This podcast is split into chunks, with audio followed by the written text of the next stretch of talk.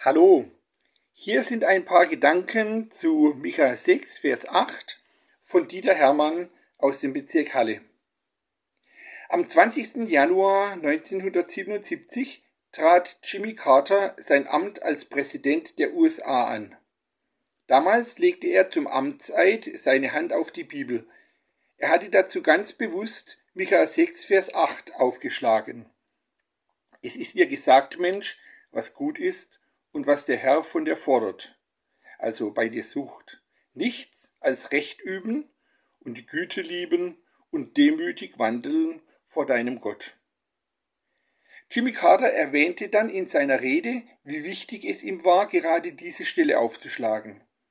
Damals leitete dieser Amtseid einen Regierungswechsel ein. Und wenn wir heute diesen Satz zu Herzen nehmen, dann wird dadurch auch bei uns ein Regierungswechsel angestoßen oder bestätigt. Hier steht, dass ein Mensch nicht von sich selbst aus weiß, was wirklich gut für ihn ist.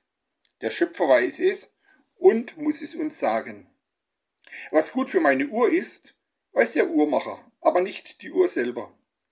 Was gut ist für mein Auto, wissen die Ingenieure, die es entwickelt haben und die es gebaut haben aber das Auto selbst weiß es nicht. Das fährt einfach, wenn man es startet. Und wenn man es unsachgemäß gemäß betreibt, dann läuft es, bis es kaputt ist.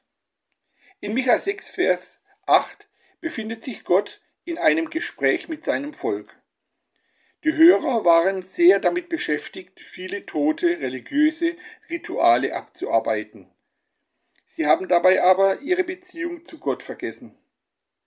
Gott erinnert sie, dass er ihnen hundertfach Gutes getan hat. Trotzdem kehren sie ihm oft den Rücken, leben ohne ihn, tun, was ihm nicht gefällt und was schädlich für sie selbst ist.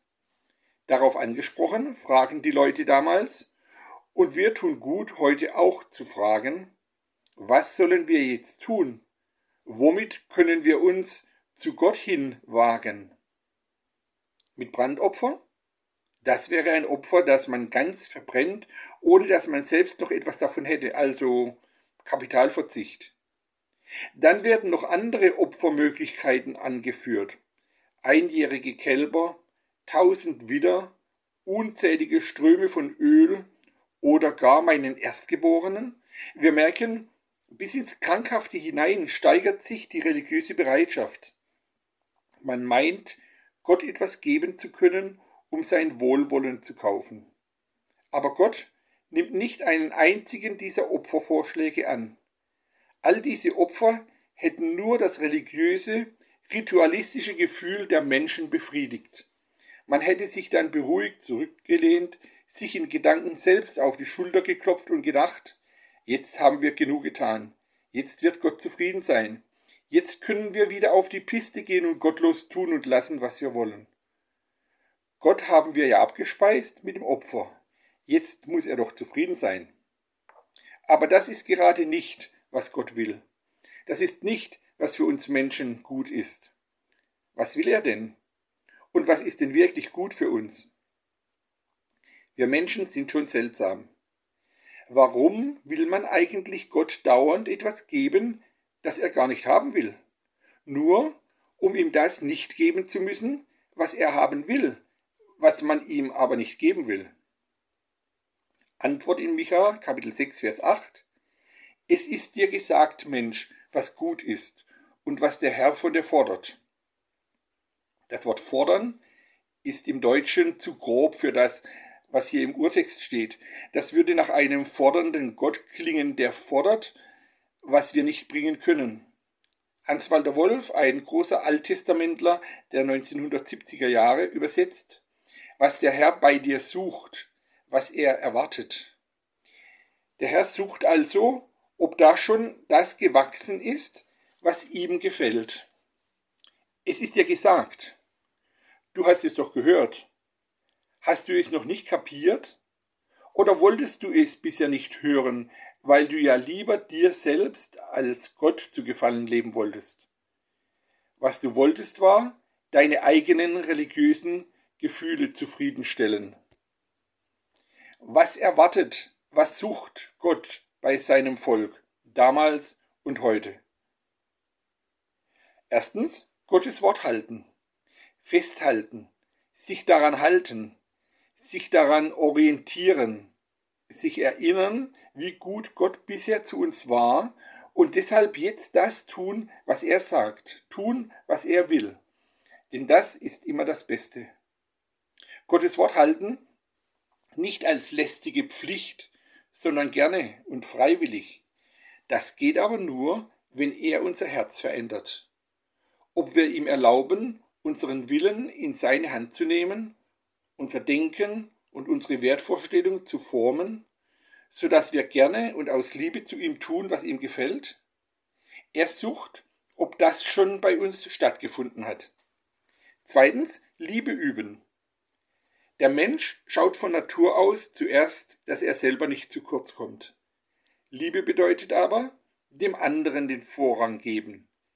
Das tat Gott in Jesus für uns. Jesus blieb nicht im schönen, bequemen Himmel, sondern er kam auf die problembehaftete, gottfeindliche Erde für uns. Es war pure Liebe zu uns. Liebe üben. Praktisch geht das heute zum Beispiel so. Da ist ein Nachbar, mit dem du wegen eines Streites kein Wort mehr reden wolltest. Wenn der nun eine Autopanne hat, dann nimm doch diese Gelegenheit wahr, ihm zu helfen und wieder in Verbindung mit ihm zu kommen. Sie finden sicher in Ihrem Umfeld noch weitere praktische Möglichkeiten, Liebe zu üben. Micha sagt, das sucht Gott bei euch, seinen Leuten. Drittens, demütig leben vor deinem Gott. Gemeint ist die aufmerksame Weggemeinschaft mit Gott. Er führt den Weg, wir gehen mit. Er öffnet den Weg vor dir, geh mit ihm und sei dir bewusst, dass du Gutes in deinem Leben nicht dir selber zu verdanken hast, sondern ihm. Micha sagt, Gott sucht in deinem Leben, ob diese Frucht schon gereift ist. Aber da kommt die ernüchternde Erkenntnis, wir haben das alles nicht, was Gott bei uns sucht. Wir haben ihm nichts zu bieten. Wir kriegen's nicht auf die Reihe. Das alles hat und kann nur der, der von den Propheten angekündigt wurde, der dann Mensch wurde, Jesus. Er hat all das perfekt gelebt, was Gott bei uns zu finden wünscht. Wir schaffen noch nicht einmal das, was uns selber zum Besten wäre.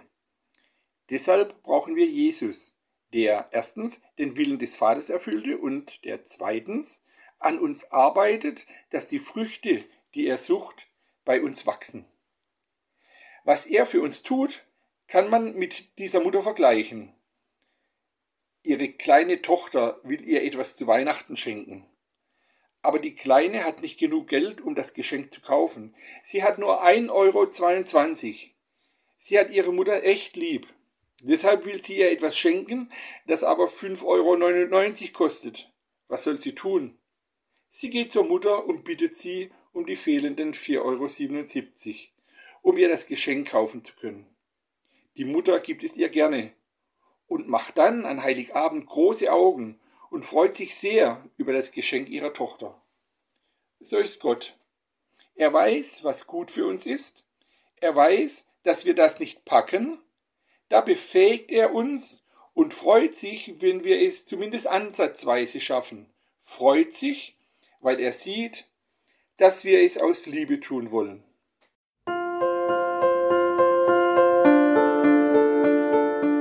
Dies war eine Folge aus unserem Podcast In einem Jahr durch die Bibel, ein Projekt des Gemeinschaftsverbandes Sachsen-Anhalt. Morgen geht es weiter.